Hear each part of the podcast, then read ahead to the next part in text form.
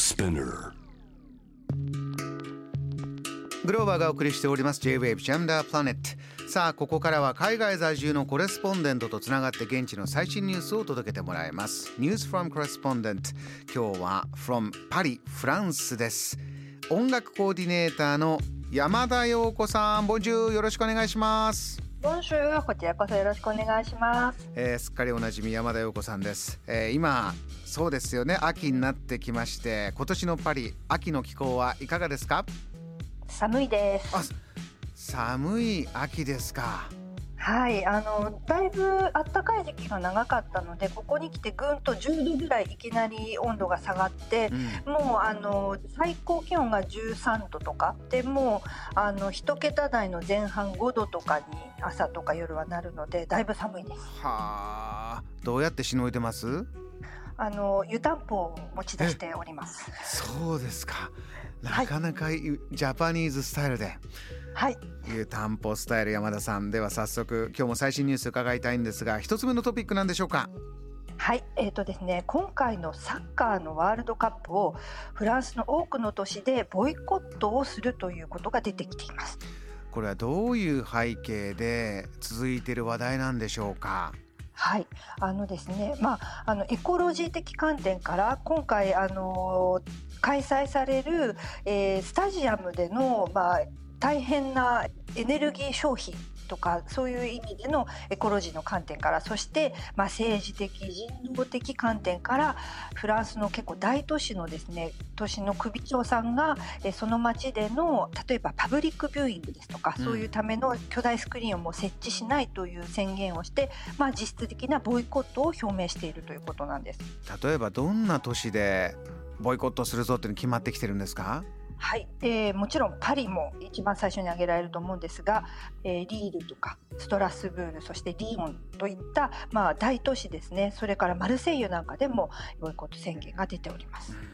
これどんどんどんどん広がってるという状況なんでしょうか？そうですね。やはりあのどうしてもこう人道的立場というものを非常にフランスはあの重視しますので例えばあのワールドカップ用のスタジアムの建設現場などで労働者が死亡しているというニュースですとかそれから、えー現地によるあの非常に厳しい LGBT 法なども鑑みてやはりフランスは今回のワールドカップを、まあ、ボイコットするんだという意思をいろいろなところで出しているということなんです。山田さんあの代表選手はもちろんあの向こうでプレーするわけですけれどもそこに対してこう街中で皆さんが盛り上げるというところはやめるんだ。暮らしている方も気持ちとして今難しいところなんですか？いかがですか？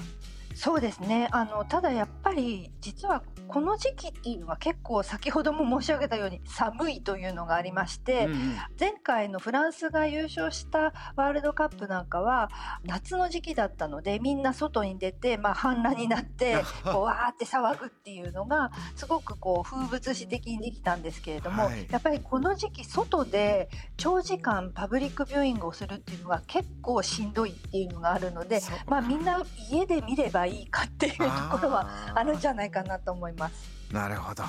えーそこに一つ政治的なメッセージとしてはそれぞれの都市のトップの方が発信しているということなんですねわかりました、はいえーではもう一つのトピックもお願いしますはい、グローバーさん。それでは、え次はアフリカに帰れとヤジを飛ばしたえ国民連合の議員が15日間の登院停止をえ食らったというニュースです。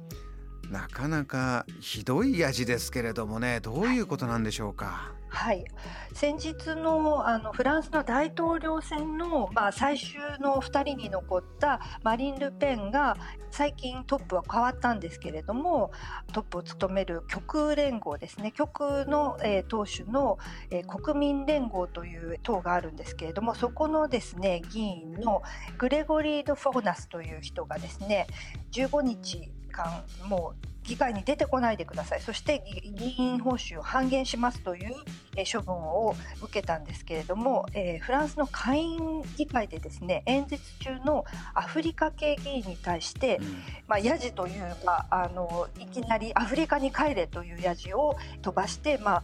彼の演説を中断させてしまったということがありまして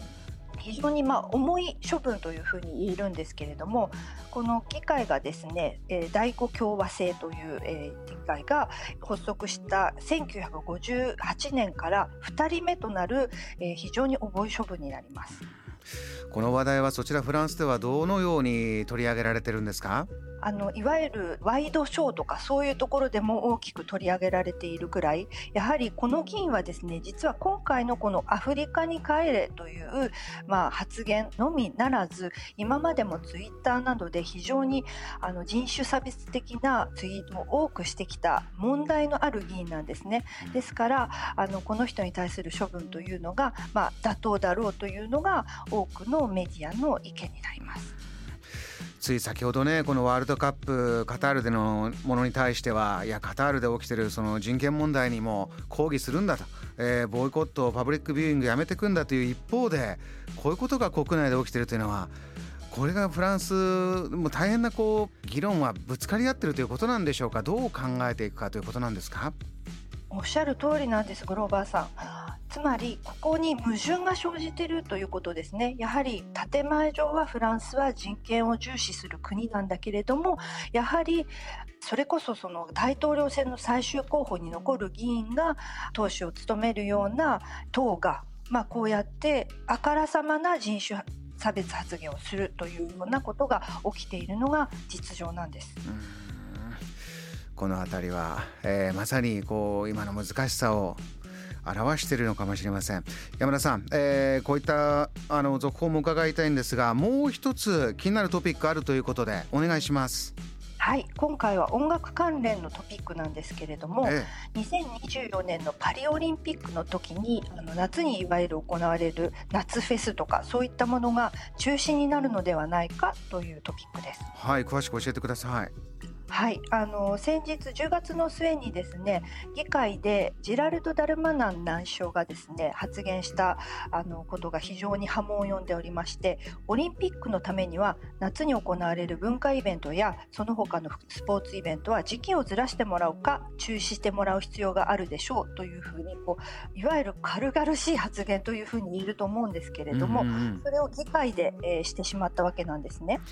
突然だったんですかこの発言というのは。おっしゃる通りです。あのフェスティバルのいわゆる関係者業界団体というのにあの全くまあ、お伺いを立てるというと変ですけれども事前にこういうこともあるかもしれないよという通達さえなくいきなりこういう発言が出たのでそうすると今までまあただでさえ COVID で非常に弱っていたこの音楽業界コンサート業界というのがですねやっと今年2022年にまあちょっとフェスティバルが盛り返してきたかな通常の営業に慣れてるかなというような状態でまた今度は2024年に中止だとか延期だとかっていうふうになると非常にこうフランスのまあ政府の中でも